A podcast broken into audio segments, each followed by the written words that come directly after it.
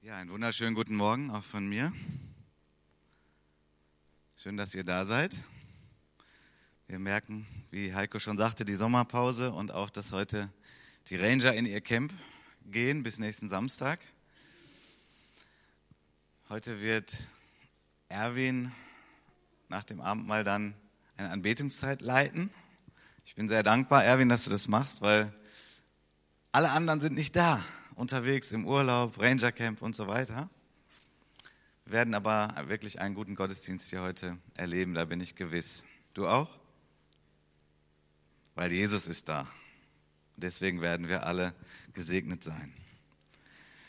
Ich möchte an dieser Stelle auch Gäste begrüßen. Möglicherweise gibt es jemanden, der nach langer, langer Zeit mal wieder hier ist oder sogar zum ersten Mal hier in einem Gottesdienst bei uns im Evangeliumshaus in Krefeld. Falls das so ist, und du oder sie den Mut haben, mal kurz aufzuzeigen, haben wir ein kleines Geschenk für dich. Da zeigt jemand auf und da noch jemand. Wunderbar. Ein Applaus für unsere Gäste.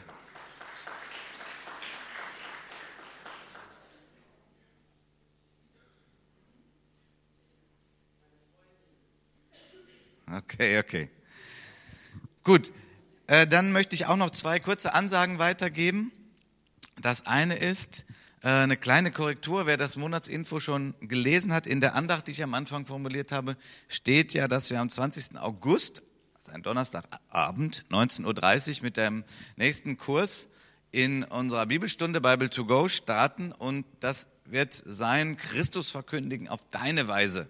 An einer anderen Stelle im Monatsinfo steht da noch Römerbrief. Das ist eine alte Planung die haben wir geändert. Christus verkündigen auf deine Weise wird bedeuten, fünf Abende, wo du zugerüstet wirst, wie du dein Zeugnis weitergeben kannst und, und, und, ganz viele praktische Dinge. Und wir beten füreinander, weil das ist ja doch das Entscheidende, warum du und ich, warum wir überhaupt noch hier sind, wenn du ein Kind Gottes bist.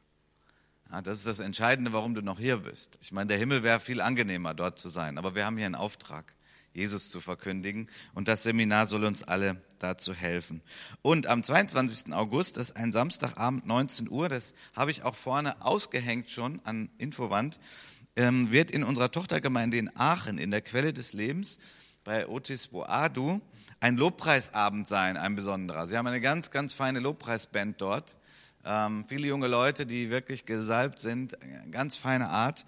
Und um 19 Uhr machen die einen Lobpreisabend, der offen ist, also nicht nur für ihre eigene Gemeinde. Und da möchte ich stark zu ermutigen, dass auch viele von uns dorthin fahren. Gut, nun zum Wort Gottes. Wir haben uns letzte Woche beschäftigt mit Psalm 51. Wir sind unterwegs in einer Predigtreihe über König David. Und letzte Woche ging es um Psalm 51, äh, was wirklich ein, ein tiefer Text ist, nachdem David in Sünde gefallen ist. Und ich möchte heute in diese Thematik nochmal einsteigen und die Predigt heißt, sei positiv und halte dein Herz rein. Halte dein Herz rein. Und wir werden ja nachher auch das Abendmahl feiern. Nun halte dein Herz rein. Beschreibt so ein Stück weit oder ist die Aufforderung zu dem Kampf, zu dem geistlichen Kampf, in dem wir alle stehen, weil es gibt jemanden, der möchte, dass wir nicht reinbleiben. Ähm, von daher ist das eine Absichtserklärung, aber natürlich auch verbunden damit, dass wir immer wieder Reinigung brauchen. Der Ausgangstext von heute ist in 1 Samuel 11 die Verse 1 bis 5. 2 Samuel 11, da steht 1 Samuel 11. Weiß jemand, ob es im ersten oder zweiten Samuel steht? Gibt es vielleicht irgendjemand, der eine Bibel dabei hat? Okay, also 2. Samuel, auch für alle, die das vielleicht am Internet hören, muss ich das mal korrigieren bei Zeiten. Gut, also 2. Samuel 11 Abvers 1. Und es geschah bei der Wiederkehr des Jahres, zur Zeit, wenn die Könige ins Feld ausziehen, da sandte David Joab und seine Knechte mit ihm und ganz Israel aus. Und sie verheerten das Land der Söhne Ammon und belagerten Rabbah. David aber blieb in Jerusalem. Und es geschah zur Abendzeit, dass David von seinem Lager aufstand und sich auf dem Dach des Königshauses erging. Da sah er vom Dach aus eine Frau baden. Die Frau aber war von sehr schönem Aussehen, und David sandte hin und erkundigte sich nach der Frau. Und man sagte, ist das nicht Bathseba, die Tochter Eliams, die Frau Urias des Hethiters? Da sandte David Boten hin und ließ sie holen, und sie kam zu ihm, und er lag bei ihr. Und sie hatten sich, sie hatte sich aber gerade gereinigt von ihrer Unreinheit, und sie kehrte in ihr Haus zurück, und die Frau wurde schwanger. Und sie sandte hin und berichtete es David und sagte, ich bin schwanger. Nun, einiges ist jetzt ein bisschen parallel, aber dann werden wir noch mal tiefer einsteigen zu letzte Woche. Wir kennen ja David als, als diesen herausragenden Kämpfer, der den Goliath besiegt hat, der die Philister besiegt hat, ähm, der die Bundeslade zurückgebracht hat nach Jerusalem. Also sein Leben ist gekennzeichnet von vielen wunderbaren Siegen, die er in der Kraft Gottes vollbracht hat. Aber die Bibel berichtet uns auch ganz ungeschminkt von seinen Schwächen, so wie auch von den Schwächen anderer Helden, die wir in der Bibel haben. Und ich bin froh, dass das so ist mit der Bibel, weil wir da sehr viel Ermutigung rausziehen können. Denn jeder von uns hat auch Schwächen, auch wir sind im Kampf und wir sind nicht immer siegreich. Kann da jemand ein Amen zu sagen? So ist das. Und deswegen ist es so ermutigend zu sehen, dass die Schrift uns das auch als Warnung gibt, solche Geschichten, und als Ermutigung, dass wir immer wieder aufstehen können, auch wenn wir versagt haben. Ich will bei dieser tragischen Geschichte, die wir jetzt gerade schon gelesen haben, jetzt nicht so schwerpunktmäßig auf das Thema Sexualität eingehen, was ja hier so der Ausgangspunkt ist, sondern noch ein bisschen tiefer schauen, was war denn eigentlich die Wurzel für das Fehlverhalten von David? Und die Wurzel, die wir hier in diesem Text haben, ist ein ganz, ganz kleiner Satz am Ende von Vers 1. Ganz unscheinbar, aber hier ist das Problem. David blieb in Jerusalem. Wie, aber Jerusalem ist doch die Stadt des Königs, das ist doch die gesegnete Stadt, das ist doch wunderbar. Da zu sein ist doch eine Freude. Ja, ja, das stimmt natürlich, in gewissem Sinne stimmt das. Es ist die Stadt, wenn Jesus wiederkommt, wo er seine Füße draufsetzen wird und so weiter. Nur, in diesem Zusammenhang, wie wir gelesen haben und wie ich auch letzte Woche schon äh, angedeutet habe, es war die Zeit, wo die Könige in den Krieg zogen. Nun, alter Bund, da gab es Kriege und so weiter. Also im neuen Bund, wir sind nicht aufgefordert, in den Krieg zu ziehen. Ähm, aber wo hier die Verbindung ist, ist, dass David in Jerusalem blieb. Er ging nicht dorthin, wo er sein sollte. Ob, ja. Früher war es ihm ja eine Freude gewesen, für Gott zu streiten und für Gott zu kämpfen. Aber nun war er, eine alte Ausdrucksweise sagt, üppig geworden.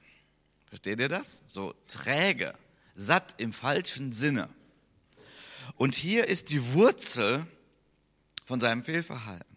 Hier ist die Wurzel. Es geht nicht einfach nur um das Thema äh, Sexualität, sondern es geht eigentlich tiefer darum, dass er nicht mehr aktiv war im Herrn. Und das ist ein gefährlicher Zustand, weil wir alle einen Widersacher haben, den Satan, der grundsätzlich dagegen ist, was Gott will. Und eine seiner Strategien ist, dass er uns so in einen schläfrigen, geistlich schläfrigen Zustand versetzt. Oder dass er uns ablenkt mit lauter Dingen, die uns abhalten davon, das Reich Gottes nach vorne zu bringen. Ich möchte das mit einem neutestamentlichen Text untermauern. Aus Epheser 6, die Verse 10, 15, 16 und 18. Hier heißt es schließlich, werdet stark im Herrn und in der Macht seiner Stärke. Vers 15, sei beschut an den Füßen mit der Bereitschaft zur Verkündigung des Evangeliums des Friedens. Vers 16, bei alledem ergreift den Schild des Glaubens, mit dem ihr alle feurigen Pfeile des Bösen auslöschen könnt. Und Vers 18, mit allem Gebet und Flehen betet zu jeder Zeit im Geist. Nun, Paulus, der um diesen geistlichen Kampf wusste und das hier beschreibt, sagt, als Aufforderung an uns Christen, wir sollen aktiv sein im Herrn. So möchte ich es mal zusammenfassen, indem wir abhängig sind von ihm, in seiner Nähe sind und indem wir auch unsere Rüstung tragen, die praktisch bedeutet, die Bereitschaft, das Evangelium des Friedens zu verkündigen. Ich möchte dich heute fragen und herausfordern, hast du deine Schuhe an?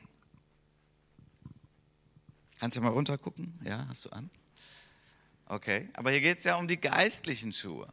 Das heißt, dir fehlt ein wichtiger Bestandteil deiner Rüstung gegen den Feind, wenn es dir total egal ist, ob das Evangelium verkündigt wird. Und es ist auch nicht richtig, ich provoziere mal bewusst jetzt ein bisschen. Ist auch nicht richtig zu sagen, ja, dafür haben wir die Evangelisten oder auch unser Pastor, dem sind die Verlorenen auch immer so wichtig. Ist doch wunderbar. Dann haben wir doch, haben wir doch in unserer Gemeinde. Nein, wenn du Jesus Christus persönlich kennst, hast du den Auftrag, aktiv zu sein, das Evangelium weiterzugeben. Du bist und bleibst ein Zeuge Christi. Und da solltest du auch an die Front gehen. Was ist die Front? Nun, die Front sind die Menschen, die du erreichen willst, wobei die Waffen natürlich ganz andere sind als in echten Kriegen wie im Alten Testament. Unsere Waffen sind geistlich, genau. Und was, was sind die denn, um das noch ein bisschen mehr zu beschreiben? Unsere Waffen sind unser Gebet. Amen. Was noch? Die Bibel, das Wort Gottes, ist natürlich eine Waffe. Barmherzigkeit, Schrägstrich Liebe, extrem wichtig. Du kannst also mit der Wahrheit kommen und den Leuten das wie Hammer auf den Kopf schlagen, das ist meist nicht so effektiv, sondern die Liebe ist extrem wichtig, auch der Dienst, die Freundlichkeit. Und in alledem sollten wir unterwegs sein. Wie können wir das? Durch den Heiligen Geist. Er ist der Schlüssel.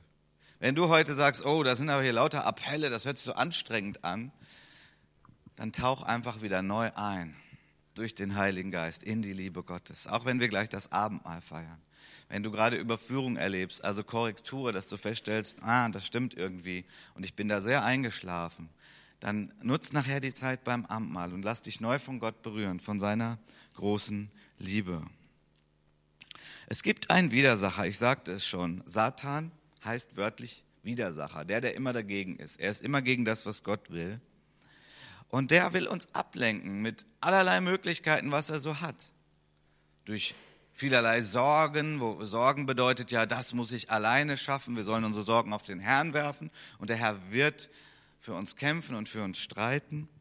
Eine andere Sache, die gerade in unserer Kultur eine Gefahr darstellt, ist, dass wir einfach nur nach Vergnügen streben, nur nach Entspannung streben und dass wir vielleicht dann am Arbeitsplatz noch so unser Bestes geben, aber ansonsten heißt es nur Hängematte. Und ich möchte auch da heute mal provozieren. Es wird dich nicht glücklich machen. Es gibt nicht kein größeres Glück als zu sagen, ich habe Christus bezeugt und sein Wort ist auf fruchtbaren Boden gefallen und Menschen sind in den Kontakt mit Jesus gekommen. Ich glaube nicht, dass das so mein Steckenpferd und mein Hobby ist. Ich glaube, dass das der Geist Gottes in uns allen wirken will. Amen. Ich durfte das die letzten Wochen ja fast so häufig erleben wie noch nie in meinem Leben, dass Menschen ihr Leben Jesus gegeben haben. Und das hat mich so glücklich und so happy gemacht. Wisst ihr, unser Herr Christus starb am Kreuz. Wir feiern das nachher. Unser Vater im Himmel gab sein Liebstes, seinen Sohn, in eine Situation hinein, wo niemand sein will. Gefoltert, gekreuzigt, verspottet und so weiter. Warum? Damit die Brücke gebaut wird, damit Menschen wieder in Kontakt mit Jesus kommen. Und es gibt nichts Größeres. Es ist eine Feier im Himmel, eine Party im Himmel, wenn jemand zurückkehrt zu Christus. Und deswegen ist das auch die Priorität in meinem Leben und auch die Priorität hier in unserer Gemeinde. Wir wollen ein Rettungsboot sein.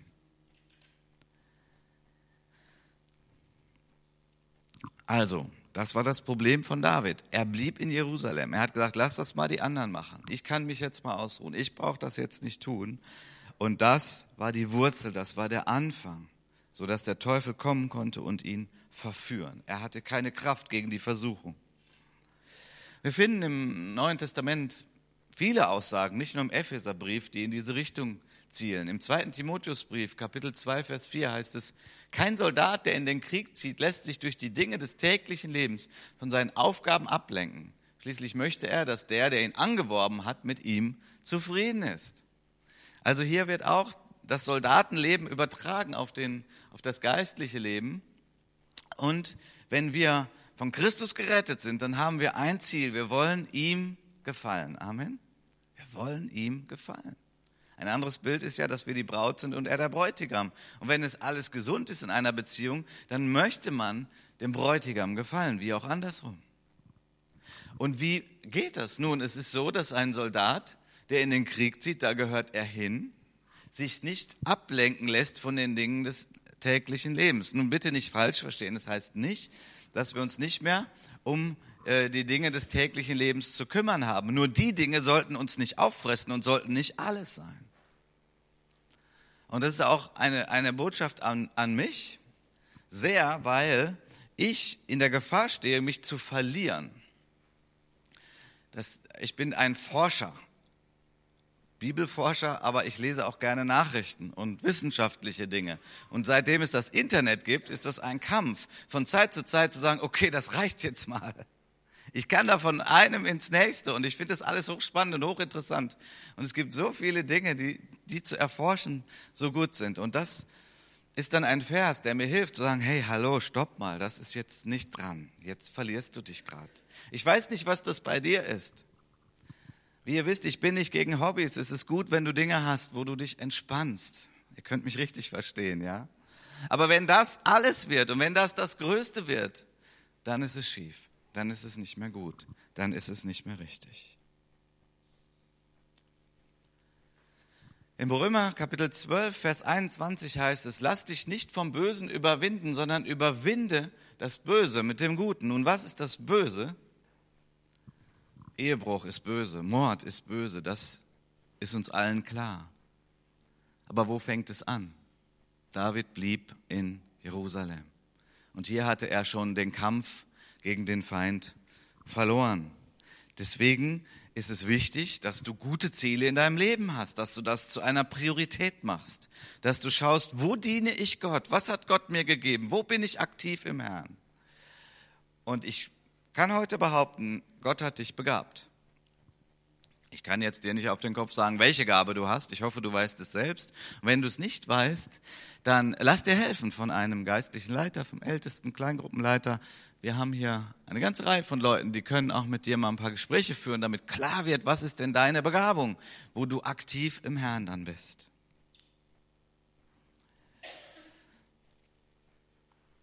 Sei positiv und halte dein Herz rein. Indem du an die Front gehst, haben wir gerade betrachtet, und jetzt, indem du nah am Vaterherzen Gottes bleibst.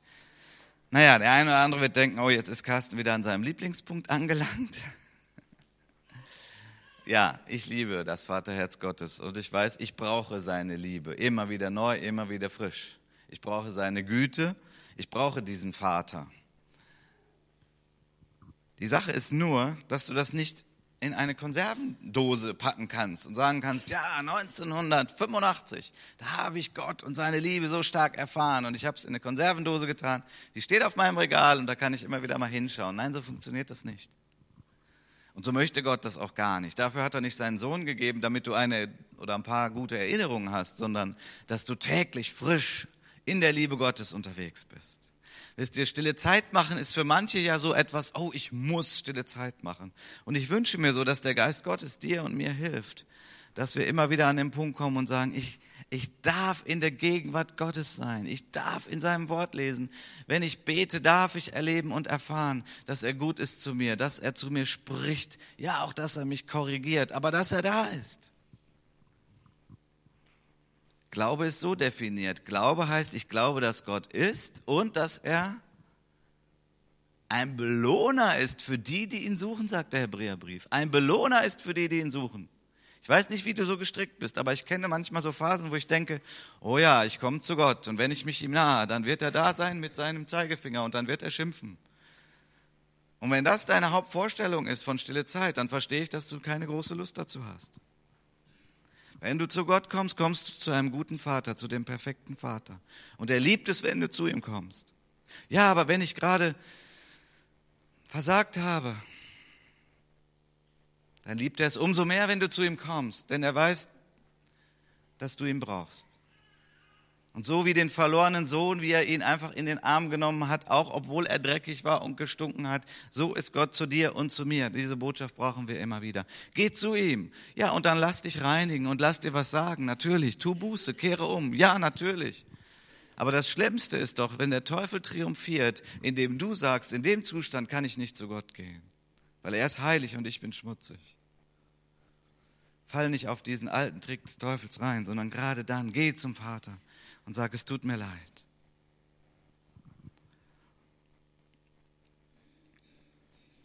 Ich bin mir sicher, dass bei David in der Phase, wo er nicht da war, wo er sein sollte, nicht an die Front gegangen war, nicht aktiv war im Herrn, dass auch in der Zeit die Erkenntnis, dass Gott sein Vater ist, sehr abgeschwächt war. Ich glaube, es war nicht mehr die Zeit, wo er fröhlich seine Lobpreislieder gesungen hat. Die Harfe stand verstaubt in der Ecke. Wie sieht es bei uns aus?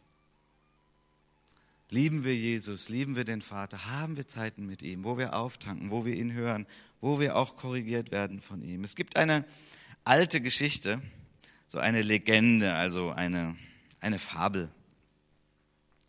Und die möchte ich uns vorlesen, die ja auch etwas tiefsinnig darauf eingeht, dass solche Prozesse schleichend sind. Ja, niemand von uns, der wirklich Gott erlebt hat und seine Güte, sagt sich, ach, das schalte ich jetzt mal einfach ab. Es ist eher das Problem, dass das so schleichend geht. Ich möchte euch diese kleine Geschichte vorlesen. Ein alter Mann saß vor seiner Hütte am Ufer eines Sees und sinnierte über sein Leben. Und während er so saß und nachdachte, sah er am Ufer einen Frosch. Er packte diesen Frosch, brachte ihn in seine Hütte, wo er ihn in einen Topf mit kochendem Wasser gab. Der Frosch machte einen entsetzten Sprung aus dem Topf, sprang aus der Hütte und verschwand. Eines Tages saß der alte Mann wieder vor seiner Hütte und dachte über sein Leben nach. Ihm fiel der Frosch ein, der sich mit Sicherheit stark verbrannt hatte, sich aber beherzt der Situation entzogen hatte, um weiterzuleben. In diesem Moment entdeckte der Mann wieder einen Frosch am Ufer. Er fing ihn und nahm ihn mit in seine Hütte. Da dieses Mal kein kochendes Wasser bereitstand, gab er den Frosch in einen Topf mit kaltem Wasser und stellte ihn auf den Ofen. Dann machte er Feuer im Ofen. Zu seinem Erstaunen stellte der alte Mann fest, dass sich der Frosch im Topf ruhig verhielt. Das Wasser wurde immer wärmer, schließlich heiß, und dann begann es zu kochen. Doch der Frosch blieb selbst im heißen Wasser ruhig und machte keinerlei Anstalten, der bedrohlichen Situation entkommen zu wollen. Und der alte Mann freute sich über das unerwartete Mahl und dachte weiter über das Leben nach, während er mit Genuss an seiner Froschsuppe schlürfte. Warum war der Frosch nicht rausgesprungen? Einfach, oder? Weil es allmählich ging. Nun, ich weiß nicht, ob das biologisch so stimmt, aber das ist ja eine Art Gleichnis. Etwas, was uns auch wachrufen kann, zu sagen, okay, wo stehe ich, wo bin ich? Bin ich gerade so in der Phase, dass ich so allmählich abgekocht werde? Klar, wenn der Teufel kommt und sagt zu dir, hallo, ich möchte dich von der Liebesbeziehung zu Gott entfernen und ich möchte dich unbrauchbar machen für das Reich Gottes, dann wirst du sagen, hallo, nein, das will ich nicht. Ich widerstehe dir, Teufel. Ich stehe auf im Geist und ich werde wieder Jesus nachfolgen von ganzem Herzen. Aber so passiert es ja gar nicht, weil der Teufel ja auch nicht dumm ist und weiß, dass wir darauf sofort reagieren würden. Eine seiner Strategien ist dieses allmähliche, allmähliche Abkochen. Und das möchte ich uns heute einfach so als Spiegel mal hinhalten. Wie sieht es bei dir aus? Wie sieht es bei mir aus? Wie gesagt, David kannte die Zeiten, wo er so nah war am Vaterherzen Gottes. Psalm 27, Vers 18 und 11 sagt, ich erinnere mich, dass du sag, gesagt hast, suchet meine Nähe. Das sagt David über Gott, seinen Vater. Das will ich jetzt tun und zu dir beten wenn Vater und Mutter mich verstoßen, du nimmst mich auf, Herr. Vers 11, zeige mir, was ich tun soll und führe mich auf dem sicheren Weg. Welch herrliche Verse, welch herrliche Aussagen zu sagen, ja, so möchte ich mit Gott unterwegs sein, feinfühlig, nah an seinem Herzen. Und du hast doch gesagt, suchet meine Nähe. Und wenn Gott der Vater sagt, suchet meine Nähe, dann wird er doch nicht sagen, oh nee, heute, nee, ich habe heute frei, geht heute nicht. Nein, dann wird er dem auch begegnen und dann wird er das auch erfüllen. Also lasst uns nicht in seinem Vakuum unterwegs sein wie David, der eben nicht mehr nah am Vaterherzen Gottes war. In Vers 2. Samuel 7, Vers 14 und 15 heißt es, ich will ihm Vater sein und er soll mir Sohn sein. Wenn er verkehrt handelt, werde ich ihn mit einer Menschenrute und mit Schlägen der Menschenkinder züchtigen, aber meine Gnade soll nicht von ihm weichen, wie ich sie von Saul habe weichen lassen. Oh, heftige Worte, heftige Verse. Ich möchte so zusammenfassen. Wenn Gott sieht, dass du allmählich abgekocht wirst, wie dieser Frosch, wenn Gott sieht, dass du allmählich von deinem Herzen her und seinem Herzen immer weiter entfernt bist, dann wird, Dinge zu, wird Gott Dinge zulassen in deinem Leben, die nicht schön sind. Und vielleicht wirst du dann denken, warum? Gott ist doch gut. Aber dann ist es das, was das alte deutsche Wort Heimsuchung nennt. Gott möchte dich zurückführen in seine Nähe. Und manchmal verstehen wir das nicht oder deuten das um, aber David kannte das. Und die Schrift kennt das. Und dieser Gedanke wird im Hebräerbrief übrigens wiederholt. Wo es heißt, wenn du korrigiert wirst vom Herrn, dann wunder dich doch nicht. Das ist ja gerade ein Kennzeichen, dass du ein Kind Gottes bist. Die, die Gott nicht zum Vater haben, die kriegen auch keine Korrektur. Sie werden nicht heimgesucht. So, ich weiß nicht, ob es heute jemanden betrifft, aber wenn du gerade durch eine schwere Zeit gehst, vielleicht ist Krankheit in dein Leben gekommen oder im Rahmen deiner Familie, Arbeitsplatz verloren, eine schlechte Diagnose, was auch immer es ist, ein Mensch, der dir übel mitspielt, dann möchte Gott, dass du das zum Anlass nimmst und seine Nähe suchst, dass du zu ihm hingehst und dass du mit ihm redest und dass du ihn bittest. Und er kann es dir erklären. Und er wird dein Herz wieder füllen mit seiner Liebe und er wird dir Kraft geben, er wird dir auch Weisheit geben und er wird eine Lösung finden. Gott liebt es nicht, Menschen zu züchtigen und zu korrigieren. Das ist nicht, das ist nicht sein eigentliches Werk. Sein eigentliches Werk ist, hallo, komm, ich bin dein liebender Vater, lass uns gut unterwegs sein, lass uns Freude haben. Das ist, wie Gott ist. Luther hat einmal gesagt, dass diese, diese Korrektur, die Gott der Vater ausüben muss, wenn wir auf dem falschen Weg sind, dass es ein fremdes Werk für ihn ist. Das ist ein Zitat aus Jesaja ein fremdes Werk. Was das heißt, das ist nicht eigentlich wie er ist, das ist nicht wie er liebt. Und das kennen wir doch alle, die wir auch selber Kinder haben, oder? Wenn das Kind einfach nur mal rebellisch ist oder ungehorsam oder bewusst lügt oder was auch da so alles möglich ist, dann müssen wir mit dem Kind reden, dann müssen wir es korrigieren und wir tun es. Warum? Weil wir das Kind lieben, obwohl sich das für das Kind genau gegenteilig anfühlt. Das Kind denkt, oh, mein Vater ist aber böse zu mir. Nein, nein, es ist die Rückführung, es ist der Versuch, es zurückzubringen. So ist Gott der Vater, weil er uns liebt. Und so war Gott der Vater mit David, als er so gesündigt hat. Er sandte einen Mann, Nathan, und dann bekam er Korrektur und dann musste ein Kind sterben. Eine furchtbare, dramatische Geschichte. Wir haben letzte Woche schon darüber nachgedacht. Aber das Ergebnis war, dass David umkehrte und zurückkehrte und nah wieder bei Gott war. Wie wichtig war das für ihn, aber auch sogar für das ganze Volk.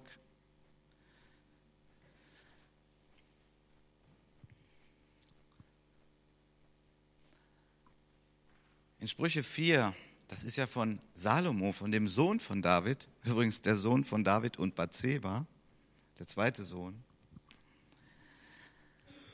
Er hat auch viel darüber nachgedacht und er hat uns sehr praktische Hinweise gegeben, wie wir denn leben können und wie wir denn nah am Vaterherzen Gottes bleiben können. Und da geht es praktisch darum, dass wir unser Herz behüten und unser Herz hat gewisse Zugänge. Und das macht es dann ganz, ganz praktisch. Ich lese uns das vor, Sprüche 4 ab Vers 20. Mein Sohn, auf meine Worte achte, meinen Reden neige dein Ohr zu. Lass sie nicht aus deinen Augen weichen, bewahre sie im Innern deines Herzens. Denn Leben sind sie denen, die sie finden und Heilung für ihr ganzes Fleisch. Mehr als alles, was man sonst bewahrt, behüte dein Herz, denn in ihm entspringt die Quelle des Lebens. Lass weichen von dir die Falschheit des Mundes und die Verdrehtheit der Lippen entferne von dir. Lass deine Augen gerade ausblicken und deine Blicke gerade vor dich gehen. Gib Acht auf die Bahn deines Fußes und alle deine Wege seien geordnet. Bieg nicht ab zur Rechten noch zur Linken, lass weichen deinen Fuß vom Bösen. Mehr als alles behüte dein Herz. Was heißt das praktisch? Unser Herz hat Ohren, unser Herz hat Augen, unser Herz hat einen Mund und unser Herz hat Füße. Das nehme ich mal so aus dem Text raus, auch wenn du denkst, na, das hört sich ja wie so eine Kindersprache an. Aber das macht es eben sehr konkret für unser Leben. Augen und Ohren sind die Eingänge zu unserem Herzen.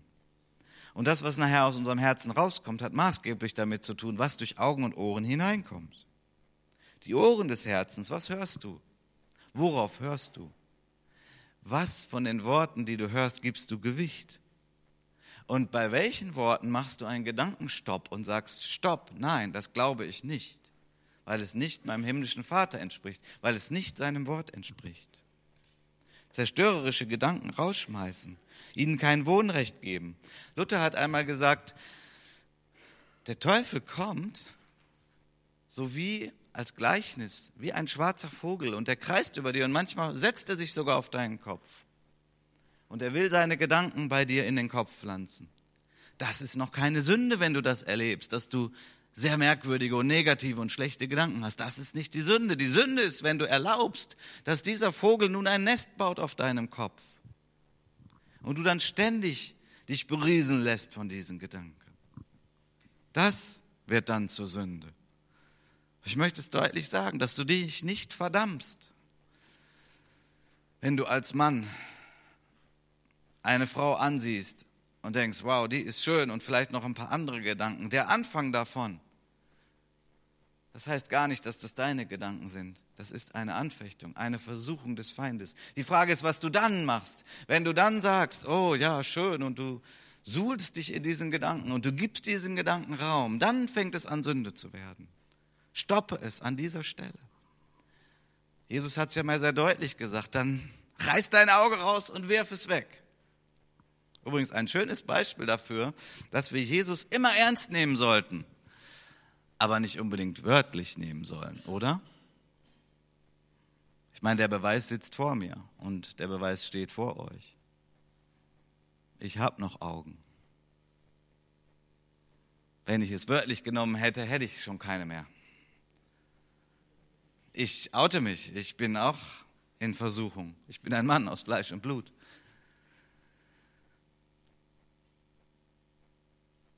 Ich weiß nicht, was du als Frau, was so dein Thema ist, ob das auch das Thema ist oder ob es andere Themen sind. Sich an Gottes schöner Schöpfung zu erfreuen, das ist der eine Aspekt, aber das Begehren von Dingen oder Personen, die uns nicht zustehen, das ist der andere Aspekt. Und hier sind wir gefordert, unser Herz zu behüten. Augen, Ohren und dann ist es der Mund. Jesus wurde ja mal angegriffen von den Pharisäern, die gesagt haben, wenn du da mit deinen Jüngern isst, da wascht ihr euch noch nicht mal die Hände.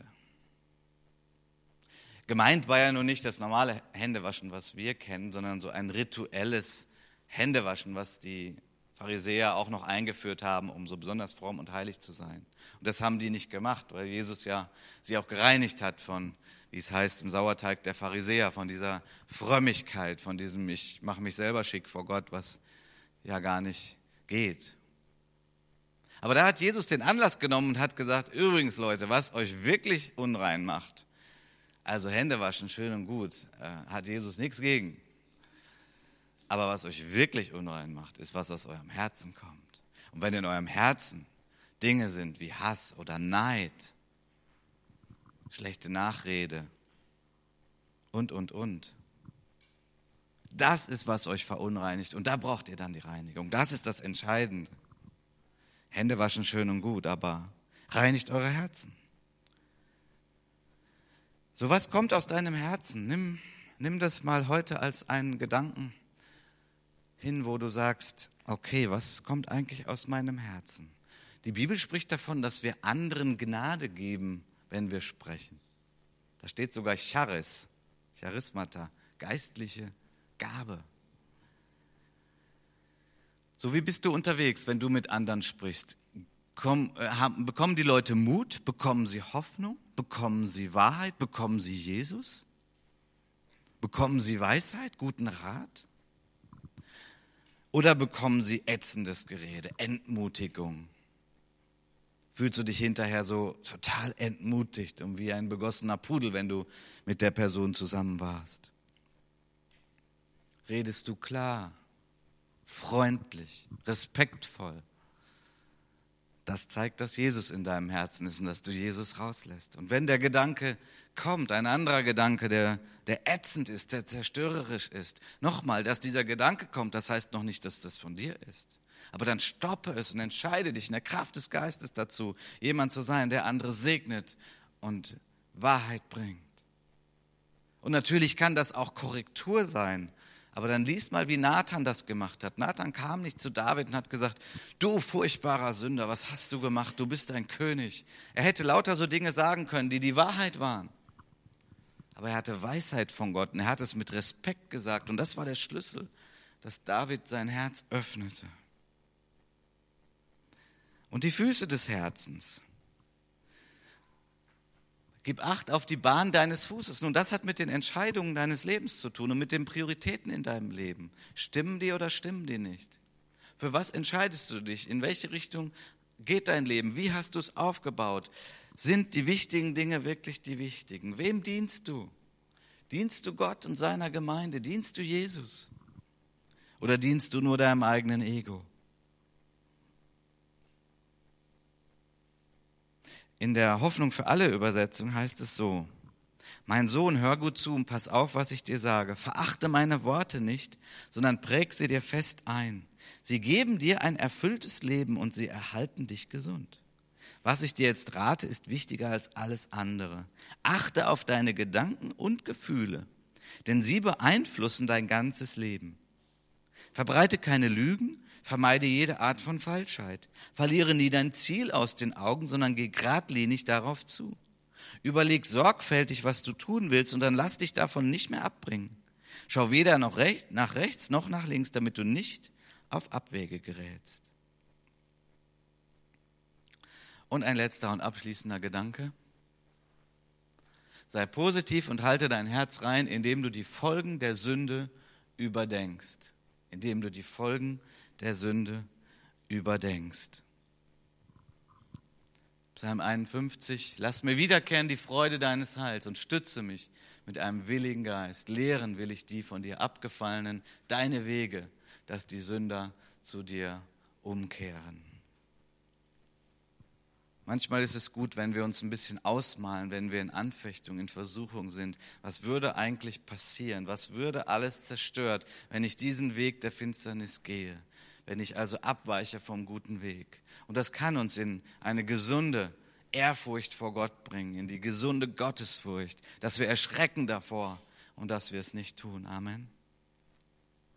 Der Geist Gottes hilft uns dabei. Er hilft uns. Es gibt Menschen, auch manche populäre Menschen, ich will jetzt keinen Namen nennen, aber die manchmal in wenigen Sekunden eigentlich ihr Leben zerstört haben, die Vorbilder in der Gesellschaft waren, aber dann, weil sie nicht achtsam waren und eine Sünde begangen haben, die dann auch publik wurde und damit ihren ganzen Ruf ruiniert haben. Das ist alles zu einer Warnung für uns.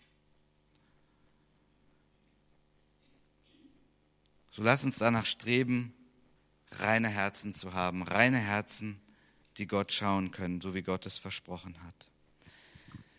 Wir wollen nun das Abendmahl miteinander feiern. Ich möchte schon mal die Helfer bitten, hier an die Tische zu kommen.